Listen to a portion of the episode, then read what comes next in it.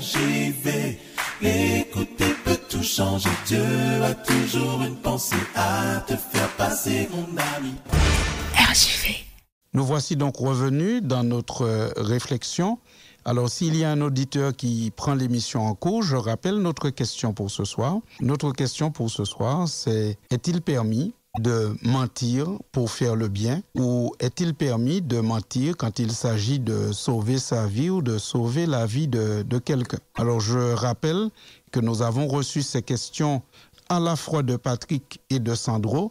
Sandro qui avait pris pour euh, base pour sa question 1 Samuel 21, versets 10 à 15, et euh, Patrick qui avait pris pour euh, référence à sa question Josué chapitre 2, verset 5. Alors avant de lire le texte de 1 Samuel, nous allons essayer de poser quelques bases pour nos futures réflexions. Nous allons nous rappeler quelques principes concernant la Bible et concernant la manière dont fonctionne la Bible et dont nous devrions essayer de, aussi de fonctionner avec la Bible, la parole de Dieu.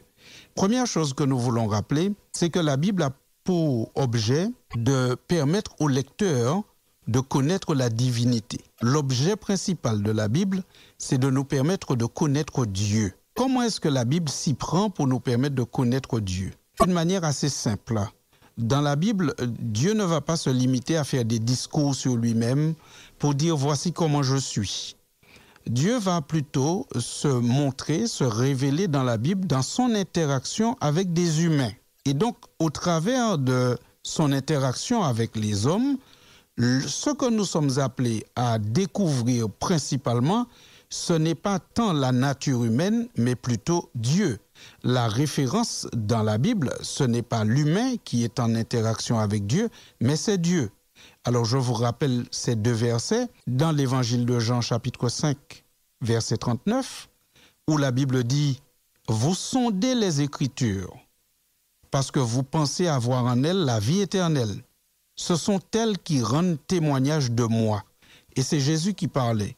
Jésus disait que nous sondons les Écritures, mais en fait les Écritures rendent témoignage de Jésus. Les, les Écritures sont là pour nous révéler Jésus. Encore nous lisons dans Jean chapitre 17 au verset 3, Or, la vie éternelle, c'est qu'ils te connaissent toi, le seul vrai Dieu et celui que tu as envoyé, Jésus-Christ. Donc vous voyez, ces deux versets confirment ce que nous venons de dire. La Bible a pour objet principal de révéler Dieu et son caractère, mais la Bible révèle Dieu au travers de récits qui montrent comment Dieu interagit avec les hommes et par ses actions, par ses histoires, eh bien nous faisons connaissance avec notre Dieu et nous savons quel est son caractère.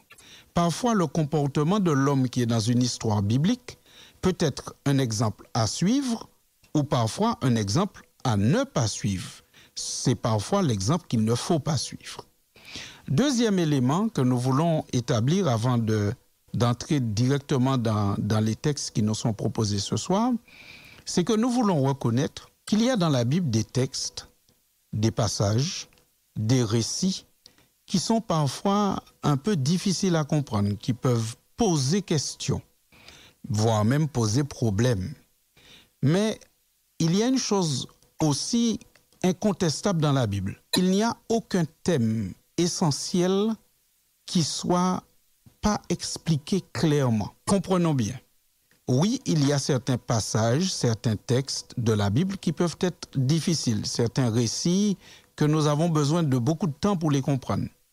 Mais dans la Bible, tous les thèmes essentiels liés au salut, à la manière de vivre avec les autres ou à la manière d'être en relation avec Dieu, tous ces thèmes-là sont clairement révélés. Donc lorsque nous tombons sur un passage un peu difficile, un passage un peu compliqué, un passage où nous nous posons des questions, eh bien la démarche serait de voir quel est le thème de ce passage, quel est le thème de ce récit, et d'abord commencer par chercher dans la Bible ce que la Bible dit très clairement sur le thème. Et ensuite, on revient au passage en question, on revient au récit qui nous poserait problème, et à partir de ce que nous avons compris, qui est clairement révélé sur ce thème, cela nous permet de comprendre le passage un peu difficile. Alors ici, ce soir, notre thème, c'est la question du mensonge. Parce que je vous rappelle que nos auditeurs nous demandaient, en se basant sur 1 Samuel 21, 10 à 15 et sur l'histoire de Rahab dans Josué chapitre 2, est-ce qu'il est permis de mentir pour faire le bien? Est-ce qu'il y aurait des moments où on peut mentir? Etc. Eh bien, concernant le mensonge, la Bible ne peut pas être plus claire. La Bible dit clairement que le mensonge n'est pas une pratique que le chrétien devait cultiver. La Bible dit clairement que le mensonge n'est pas une pratique euh, acceptable aux yeux de Dieu par le chrétien. On va prendre deux textes. On ne peut plus clair. D'abord, on ira dans l'épître de Paul aux Éphésiens. Aux Éphésiens au chapitre 4, au verset 25. Voici ce que l'apôtre nous dit. C'est pourquoi renoncez au mensonge et que chacun de vous parle selon la vérité à son prochain, car nous sommes membres les uns des autres. Vous êtes d'accord avec moi, chers auditeurs, que c'est clair? La Bible dit renoncer au mensonge. Le mensonge n'est pas une pratique, n'est pas quelque chose qui plaît au Seigneur. Ensuite, dans Apocalypse chapitre 22, verset 15, dans Apocalypse chapitre 22, au verset 15, la Bible nous dit ceci. Dehors les chiens, les enchanteurs, les impudiques, les meurtriers, les idolâtres et quiconque aime et pratique le mensonge. Quiconque aime et pratique le mensonge, d'après Apocalypse 22, verset 15, n'aura pas sa place au paradis, n'aura pas sa place dans le royaume de Dieu. Maintenant, ceci étant été établi, allons voir l'histoire dont il est question et nous allons essayer de comprendre cette histoire par rapport à cette vérité claire concernant le mensonge que nous avons déjà compris. Donc commençons par le premier texte, 1 Samuel chapitre 21. Et si vous êtes si vous n'êtes pas en voiture, si vous ne conduisez pas, eh bien, je vous invite à, à, prendre ce texte, 1 Samuel, chapitre 21. Et pour bien comprendre l'histoire, nous lirons à partir du verset 10. 1 Samuel, chapitre 21, à partir du verset 10. La Bible dit, David se leva et s'enfuit le même jour loin de Saül. Il arriva chez Akish, roi de Gath. Les serviteurs d'Akish lui dirent, N'est-ce pas là David, le roi du pays? N'est-ce pas celui pour qui l'on chantait en, dansant Saül a frappé ses mille et David ses dix mille? David prit à cœur ces paroles et il eut une grande crainte d'Akish, roi de Gath. Il se montra comme un fou à leurs yeux et fit devant eux des extravagances. Il faisait des marques sur les battants des portes et il laissait couler sa salive sur sa barbe. Akish dit à ses serviteurs, Vous voyez bien que cet homme a perdu la raison. Pourquoi me l'amenez-vous?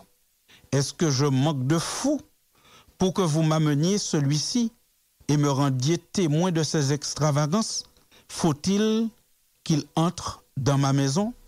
Nous comprenons que David, ici, comme dit Sandro dans la question, il a fait une contrefaçon. Il s'est fait passer pour fou alors qu'il ne l'est pas. Pourquoi fait-il cela?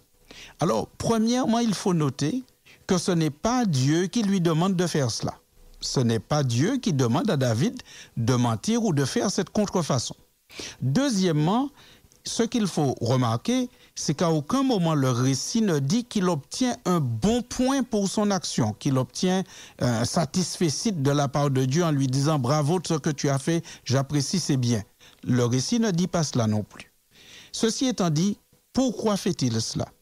Eh bien, David fait cela et il y a un verset qui nous éclaire, c'est que David a eu peur. Il a eu une grande crainte au verset 12, 1 Samuel 21, verset 12. David arrive chez Akish. Rappelons-nous le contexte général de la vie de David à ce moment. David a été euh, reconnu comme roi déjà, mais le roi en place, Saül, le persécute. Il est persécuté depuis un moment. Depuis un moment, il n'a pas un lieu, on pourrait dire, où reposer sa tête. Il va de lieu en lieu, il est toujours en train de fuir. Et voici qu'il décide même d'aller chez Akish, roi de Gath. Donc il, il va chez d'autres personnes, il n'est même plus en Israël. Et voici que, à ce moment, lorsqu'il arrive là, il se rend compte qu'il est connu. Il se rend compte que les gens parlent de lui, ils savent que ce qu'il a fait, et il se dit, mais s'ils savent ce qu'on a chanté à propos de moi et de Saül, peut-être même qu'on ira me vendre à Saül, on dira à Saül que je suis ici, et sans qu'il n'y ait aucune raison apparente, c'est lui-même qui commence à paniquer, c'est lui-même qui commence à avoir peur, sans qu'il n'ait reçu aucune menace, il panique et il décide à ce moment de jouer la comédie et de se faire passer pour un fou. Mais ce qui est intéressant, c'est que ce que David fait ici, c'est une forme de mensonge, oui, tout à fait, Sandro, c'est une forme de mensonge. Mais ce qu'il fait ici, il ne va pas lui-même euh, se glorifier plus tard de ce qu'il a fait. Et nous allons voir le commentaire qu'il fait lui-même de cette action dans le psaume 34. Dans le psaume 34, alors, euh, si vous êtes encore avec moi, vous tournez les pages de vos Bibles jusque dans le psaume 34. Et là, on va retrouver euh, David qui commente ce qu'il a fait lui-même. Au psaume 34, le récit commence ainsi. Psaume de David, lorsqu'il contrefit l'insensé en présence d'Abimelech et qu'il s'en alla chassé par lui. Donc c'est un psaume qu'il a écrit lorsqu'il a fait semblant d'être fou, d'accord? Lorsqu'il a fait semblant d'être fou, et c'est ce qu'il a écrit. Et qu'est-ce qu'il a écrit donc? La première chose qu'il écrit au verset 2, il dit, Je bénirai l'Éternel en tout temps. Sa louange sera toujours dans ma bouche. Que mon âme se glorifie en l'Éternel, que les malheureux écoutent et se réjouissent. La première chose qu'il dit, c'est qu'il glorifie l'Éternel parce qu'il reconnaît qu'en quelque part, puisqu'il n'a pas été correct, il aurait pu subir la disgrâce de Dieu. Mais Dieu, dans sa bonté, lui a fait grâce. Dieu lui a fait miséricorde. Et c'est pour cela que nous disions au début que lorsque nous avons un récit biblique, la première chose qu'il nous faut chercher à voir, c'est quelle est la réaction de Dieu. Quel est le caractère de Dieu qui se manifeste au travers du récit Eh bien, au travers de ce récit, on trouve David qui prend peur sans raison apparente, sans qu'on ne l'ait menacé, qui décide de mentir, de jouer la comédie, et il se rend compte que Dieu aurait pu ne pas apprécier au point de le frapper ou bien de le rejeter, mais Dieu n'en a rien fait. Donc il rend grâce à Dieu, il loue Dieu et il dit un Dieu pareil, sa louange sera toujours dans ma bouche. Ensuite au verset 5, que dit-il? Nous sommes au psaume 34. Il dit, J'ai cherché l'Éternel et il m'a répondu. Il m'a délivré de toutes mes frayeurs. Cela signifie que David a fait un chemin après cette histoire et il a appris à gérer ses frayeurs avec l'aide de Dieu. Au verset 12, que dit-il encore? Il dit, Venez mes fils, écoutez-moi, et je vous enseignerai la crainte de l'Éternel. Quel est l'homme qui aime la vie, qui désire la prolonger pour jouir du bonheur? Préserve ta langue du mal et tes lèvres des paroles trompeuses. Éloigne-toi du mal et fais le bien. Recherche et poursuis la paix. C'est formidable. On voit ici que David, après avoir lui-même menti, entre guillemets, pour sauver sa vie, eh bien, maintenant, le conseil qu'il donne à ses fils après cette expérience, la Bible dit, le conseil qu'il donne, puisqu'il appelle les gens à l'écouter, venez au verset 12, écoutez-moi et je vous enseignerai la crainte de l'Éternel. Et il dit que celui qui, qui aime la vie et qui désire la prolonger, eh bien, qu'il préserve sa langue du mal et, ses lèvres des paroles trompeuses. Donc David en a tiré leçon de toute cette histoire. Et la leçon qu'il tire, eh bien, c'est pas comme cela que je dois agir quand j'ai peur. C'est pas comme ça que je dois agir quand je suis menacé. La preuve, c'est que quand on retourne dans le livre de Samuel maintenant, toujours dans le premier livre de Samuel, parce qu'il y en a deux, quand on retourne dans le premier livre de Samuel, on se rend compte que David, quelque temps après, il est retourné chez Akish, l'homme dont il avait si peur qu'il a, et ça l'avait poussé à mentir. Quelque temps après, il retourne au même endroit. Donc, nous étions dans la première partie dans 1 Samuel 21, Et pour la deuxième partie, nous allons dans 1 Samuel 27. Dans 1 Samuel 27, on constate que David retourne, il va encore une fois trouver refuge chez cet homme. Mais après sa première expérience, eh bien, il s'y prend différemment. Donc, il retourne chez cet homme, il va être là, et la Bible va nous dire que il va tel, ça va tellement se passer différemment la deuxième fois au verset 5, donc 1 Samuel 27, verset 5, 1 Samuel, je répète, 27 au verset 5, la Bible nous dit, David dit à Akish, si j'ai trouvé grâce à tes yeux, qu'on me donne dans l'une des villes du pays un lieu où je puisse demeurer.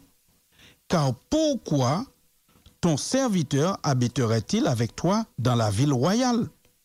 Et ce même jour, Akish lui donna Tsilag. C'est pourquoi Tsilag a appartenu au roi de Juda jusqu'à ce jour. Donc David retourne une nouvelle fois trouver refuge chez Akish. Cette fois, eh bien, il fait confiance à Dieu parce qu'il a fait une première expérience, il a compris un certain nombre de choses, Dieu lui a fait grâce, il retourne, c'est là qu'il trouve refuge, et il va avoir une, une belle relation avec Akish, au point que Akish va lui donner une ville qui s'appelle Tsilag. Mais vous allez noter que cette ville que Akish lui a donnée, quelques chapitres plus loin, dans 1 Samuel 30, eh bien, quelques chapitres plus loin, cette belle ville qui lui avait été donnée, cet espace où il habitait avec tous ces gens, sera pillé et toutes les personnes qui sont là euh, vont être emmenées euh, en captivité. Et cette fois, là encore, nous allons retrouver David dans une grande peur, dans une grande angoisse. Retrouvez ce passage avec moi, je vous prie, dans 1 Samuel 30, au verset 6. Je répète, 1 Samuel 30 au verset 6. La Bible dit que après que la ville fut détruite, brûlée, après que les femmes furent emmenées captives, puisque David, était parti en expédition, et pendant qu'il était parti en expédition, sa ville a été pillée, brûlée, et tous ces gens ont été emmenés en captivité. La Bible nous dit dans 1 Samuel 30 au verset 6, David fut dans une grande angoisse car le peuple parlait de le lapider, parce que tous avaient de l'amertume dans l'âme, chacun à cause de ses fils et de ses filles. Mais David reprit courage en s'appuyant sur l'Éternel, ton Dieu. Et nous comprenons que David a eu dans sa vie une évolution de sa relation avec Dieu et une évolution de son comportement face à la peur, face à l'angoisse. Dans la première histoire, 1 Samuel 21, lorsqu'il a peur, on ne lui a encore rien dit. Le roi n'a pas eu le temps de lui dire ce qu'il va lui faire, si c'est du bien, si c'est du mal. C'est lui qui s'est mis en tête, on va me faire du tort et il s'est fait passer pour un fou, il a fait une contrefaçon et il a été chassé. Mais nous voyons que il a reconnu plus tard dans le psaume 34 que ce n'était pas le bon comportement à avoir et il nous conseille, nous, d'éloigner de nos lèvres les paroles mensongères, même quand nous avons peur. Et nous voyons qu'après, il en a tiré leçon, puisque la Bible va faire en sorte que nous sachions que lorsqu'il retourne chez Akish, Akish lui donne une ville, cette ville est pillée, brûlée, ces personnes emmenées en captivité. Ceux qui sont avec lui le tiennent pour responsable parce qu'il est le chef. Vous savez, le chef est toujours responsable de tout. Hein. Donc, on le tient même pour responsable alors qu'il était avec eux en expédition, mais ses propres gens parlent de le lapider. Mais là, il a peur. Eh bien, il va pas mentir. Il va pas faire de contrefaçon. Mais la Bible va dire cette phrase merveilleuse. David reprit courage en s'appuyant sur l'Éternel. La deuxième question, ou le deuxième auditeur plutôt, faisait référence à l'histoire de Rahab. Rahab, c'est cette femme, je vous rappelle, dont l'histoire nous est racontée dans Josué au chapitre 2. Cette femme qui habitait la ville de Jéricho et qui va accueillir ces émissaires que Josué avait envoyés pour regarder un petit peu comment était la ville, pour savoir comment il pourrait s'y prendre pour passer cette ville, pour, pour la prendre. Et cette femme avait reçu ces hommes avec bienveillance et les avait protégés. Lorsqu'elle avait été questionnée et qu'on lui avait demandé mais où sont les hommes qui sont venus chez toi? Alors là, elle avait dit euh, ils sont déjà partis alors qu'en fait, ils étaient encore cachés sur son toit. Alors la question qui nous était posée, est-ce qu'il est permis de mentir pour faire le bien? Alors il faut qu'on se rappelle le texte dans son contexte et l'histoire dès son début. Partout où il est question de Rahab dans la Bible, partout où le nom de Rahab est mentionné, que ce soit dans Hébreu chapitre 11 verset 31 ou dans Jacques chapitre 2 verset 25, toutes les fois que la Bible parle de Rahab, l'auteur a toujours soin de la présenter comme Rahab la prostituée. Ce n'est pas, comme je l'ai dit, pour lui faire du tort ou rappeler son passé indéfiniment. Non, au contraire. C'est pour nous rappeler dans la position dans laquelle où elle était quand elle a pris position pour Dieu. Elle était dans cette pratique de la prostitution. Elle avait entendu, certes, parler de, du peuple d'Israël et de ce qui s'était passé depuis sa sortie d'Égypte, puisque c'est ce qu'elle dit dans le récit. Mais elle était encore au tout début de sa connaissance de Dieu elle était au tout début de sa connaissance des possibilités qu'il y a en Dieu. Voici une femme qui a juste entendu parler de ce qu'Israël a fait par la main de Dieu, par la grâce de Dieu. Mais elle décide, quand elle reçoit ses émissaires, qu'on appelle parfois aussi des espions, de prendre position. Et elle dit non, je, je ne vais pas rentrer en lutte avec ce Dieu dont j'ai entendu parler, mais elle ne le connaît pas encore. Elle ne connaît pas encore grand-chose de ce Dieu. Et là, elle prend position, elle rentre dans le camp de Dieu. Elle protège au péril de sa vie, elle protège ses émissaires de Dieu. Mais elle utilise à ce moment les armes qu'elle a à sa disposition. Elle fait ce qu'elle connaît de sa pratique habituelle, mais elle a déjà pris position pour Dieu. Et c'est donc qu'elle va utiliser le mensonge. Alors, est-ce qu'on peut se baser sur ce récit pour dire oui, mais le, mensonge peut être une pratique euh, euh, acceptée? Non. Ce qu'il faut se dire, c'est qu'il faut tenir compte de la personnalité et du moment. Rahab, à ce moment, ne connaît pas grand-chose de Dieu, elle vit à Jéricho, elle a juste entendu parler du Seigneur et donc elle prend position. C'est ce qui est l'important et c'est ce qui est retenu.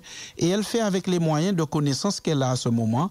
Elle a une foi qui est très naissante mais qui commence déjà à s'affirmer et elle va mentir. Donc par conséquent, Rahab à ce moment de sa vie n'est pas un modèle que nous devrions prendre et dire, voilà, c'est le modèle, c'est comme ça, dès que j'ai une difficulté, je vais mentir. Non, pas du tout. Par contre, puisque la Bible a pour objet principal de nous révéler le caractère de Dieu, eh bien ce que nous retenons de cette histoire, c'est comment Dieu, dans son amour et dans sa bonté, est capable d'intégrer n'importe quelle personne dans son peuple et de recevoir n'importe qui dans son ministère à partir du moment où la personne prend une position claire. Quand bien même sa foi est encore naissante et parfois maladroite, eh bien, Dieu regardera au cœur et à la bonne volonté de cette personne et Dieu sera capable de l'intégrer dans son ministère. Alors, ce que nous dirons maintenant en conclusion, c'est que premièrement, ces deux histoires, que ce soit l'histoire de Rahab ou l'histoire de David dans sa première visite à Akish, dans 1 Samuel 21, ces deux, histoires pardon, ne font pas l'apologie du mensonge. Elles révèlent plutôt la bonté et la miséricorde de Dieu. Un Dieu qui est capable de prendre en considération le contexte de quelqu'un, de prendre en considération le moment que vit la personne, de faire grâce et de faire miséricorde. La deuxième chose que nous apprenons de cette histoire, c'est que ce qui fait un homme de Dieu, parce que la Bible dit que David était un homme de Dieu, mais ce qui fait d'une personne un homme de Dieu, c'est sa capacité à reconnaître ses fautes, ses faiblesses et à demander pardon, à reconnaître ses fautes et ses faiblesses et à changer, à laisser le Saint-Esprit transformer sa vie, ses pratiques ses croyances et laisser le Saint-Esprit nous fortifier. C'est ce qui fait de nous des hommes et des femmes de Dieu. Ce n'est pas parce qu'on serait impeccable depuis toujours. David est un homme de Dieu, mais on voit comment dans sa vie, il y a eu une évolution parce que sa relation avec Dieu a grandi, euh, nous nous rappelons que quand David est, est, devenu roi, il était encore relativement jeune, mais il a fait des expériences heureuses et malheureuses, mais dans toutes ces expériences, il a découvert la bonté de Dieu et il a toujours accepté de se laisser reprendre par le Seigneur. Et il s'est toujours humilié devant le Seigneur. Et c'est pour cela qu'il a écrit le psaume que nous avons lu tout à l'heure, le psaume 34, où il reconnaît que ce n'était pas la meilleure attitude que j'ai eue ce jour-là. Et il nous conseille même au verset 5, si vous voulez prolonger votre vie et que vous avez peur, éloignez quand même de votre bouche les paroles mensongères. L'autre chose que nous pouvons tirer encore de ces histoires, c'est qu'il ne nous appartient pas en tant qu'humains de juger. Nous pourrions voir quelqu'un mentir ou faire une contrefaçon et tout de suite lui jeter le blâme et dire, bon voilà, il a menti, il n'est pas un chrétien, il n'est pas un homme de Dieu, etc. Si nous avions jugé David juste après sa première rencontre avec Akish, qu'aurions-nous dit? Si nous avions réuni un groupe pour parler de David juste après sa première rencontre avec Akish, quelles sanctions aurions-nous donné à David? Eh bien, vous voyez que Dieu certainement ne lui a pas donné un satisfait, un bon point pour son comportement, mais le Seigneur ne l'a pas accablé. Le Seigneur a certainement dû lui parler, ce que nous n'avons pas, nous humains, toujours la capacité de faire. Et le Seigneur l'a emmené à concevoir qu'il doit changer. Eh bien, ces histoires nous montrent que nous ne devons pas juger. Nous n'avons pas les aptitudes, nous n'avons pas suffisamment de connaissances pour porter un jugement. Quelqu'un peut faire quelque chose de mal un jour, ça ne veut pas dire qu'il est définitivement mauvais. Nous devons aussi apprendre que dans la Bible, lorsqu'on est véritablement en pleine connaissance de la puissance de Dieu et que notre relation est optimum avec Dieu, eh bien, on n'est pas obligé de mentir ni pour faire le bien, ni pour sauver sa vie, ni pour sauver la vie de quelqu'un. Nous nous rappelons de ces jeunes dont la Bible rapporte l'histoire dans le livre de Daniel, lorsque leur vie était menacée, ils n'ont fait aucune simulation, ils n'ont pas menti, ils ne se sont pas non plus cachés. On avait interdit à Daniel de prier sous peine de mort. Il n'a pas prié en fermant la fenêtre, il n'a pas prié en se dissimulant, il n'a pas fait de faux semblants.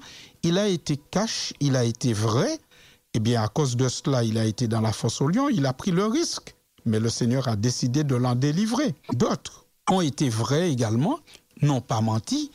Et puis, le Seigneur ne les a pas délivrés. Ils sont morts à cause de leur franchise et de leur engagement pour le Seigneur. Mais la Bible nous donne cette assurance que ceux qui meurent parce qu'ils sont dans une relation authentique, franche avec Dieu et qu'ils pratiquent toute la vérité en toutes circonstances, eh bien peut-être qu'ils peuvent mourir à cause de leur choix, à cause de leur franchise, mais ils ont cette assurance que Dieu est capable de les ressusciter et qu'ils ce qu'ils n'ont pas accompli comme jour sur la terre, eh bien, ils accompliront ces jours-là dans le royaume de Dieu. Dieu est aussi capable, lorsque nous le connaissons vraiment, il est aussi capable de faire des choses merveilleuses.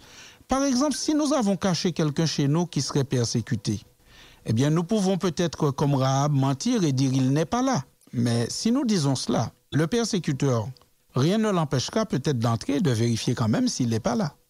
Nous pouvons aussi dire mais écoutez, vous me demandez s'il est là, mais entrez donc et vérifiez par vous-même. Peut-être que cette phrase, pleine de simplicité, peut faire que le persécuteur s'en aille en disant, bon, c'est pas la peine qu'on perde notre temps. Mais peut-être aussi qu'il peut rentrer, trouver la personne qu'il cherchait, mais là, nous croyons que même s'il tue cette personne, mais si elle meurt dans la foi dans le Seigneur, nous croyons que le Seigneur la ressuscitera pour la vie éternelle. Et aussi, ils peuvent entrer fouiller partout et la personne peut être assise tranquillement sur un fauteuil, les pieds croisés, et puis il ne voit pas la personne parce que le Seigneur peut faire en sorte que cette personne ne soit pas visible à leurs yeux. Lorsque nous avons une foi qui est vraiment mature, eh bien, nous allons avec Dieu dans une direction de franchise totale, croyant que soit il peut protéger, si c'est son plan, si c'est sa volonté, ou qu'il peut décider de ne pas protéger, mais si c'est le cas, eh bien nous avons cette assurance que notre expérience avec Dieu ne se limite pas aux quelques jours que nous faisons sur la terre, mais que le Seigneur, lorsqu'il reviendra, ces enfants qui n'ont pas accompli la plénitude de leur jour accompliront la plénitude de leur jour dans, dans le royaume des cieux. Et enfin, pour terminer, j'aimerais, chers auditeurs, vous rappeler ce commandement qui fait partie des dix commandements et qui dit, tu ne prononceras pas de faux témoignages contre ton prochain. Ne témoigne pas faussement contre ton prochain. C'est ce commandement que nous avons. Eh bien, oh, notez bien comment le commandement est présenté. Ce que Dieu condamne par-dessus tout, c'est le mensonge qui a pour objet d'enfoncer quelqu'un.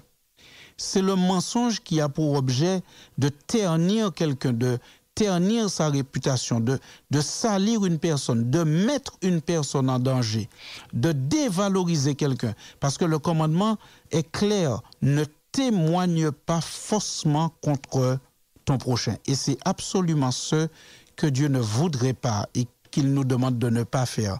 Dieu nous demande de ne jamais faire partie de ceux qui, qui mentent, mais qui mentent dans le but de d'écraser quelqu'un, euh, d'avilir quelqu'un, de, le salir. Cela, ça déplaît particulièrement à Dieu, mais non seulement ça déplaît à Dieu, mais ça brise. Parce que lorsque vous avez été victime de mensonges, de faux témoignages, quelquefois c'est tellement difficile de reconstruire quelqu'un euh, qui a subi ce genre de choses. Et c'est encore pire lorsque cela se passe dans l'Église. Malheureusement aujourd'hui, dans toutes les églises chrétiennes, il y a des gens qui ne fréquentent plus les assemblées parce que elles ont été victimes de ce genre de choses. On a dit des choses mensongères à leur égard et elles sont parties brisées. Et quelquefois, les personnes qui ont commis ce genre de mensonges n'ont pas jusqu'à présent trouvé la force d'aller demander pardon à l'autre. Mais si tel a été le cas dans nos vies, eh bien, nous devons faire cela. Nous devons aller vers ces personnes et leur dire publiquement pardon et, tenter de les ramener à, à Dieu et, les ramener à fréquenter la, communauté. Et si jamais, euh, toi qui m'écoutes en ce moment, tu as été victime de, d'une chose pareille, on a dit des faux, des mensonges à ton égard, eh bien, souviens-toi que parfois, ceux qui sont dans l'Église peuvent parfois avoir des voies, des pratiques qui ne sont pas celles que le Seigneur recommande.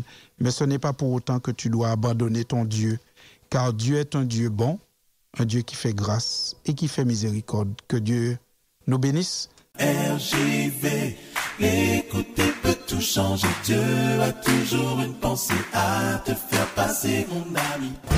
RJV.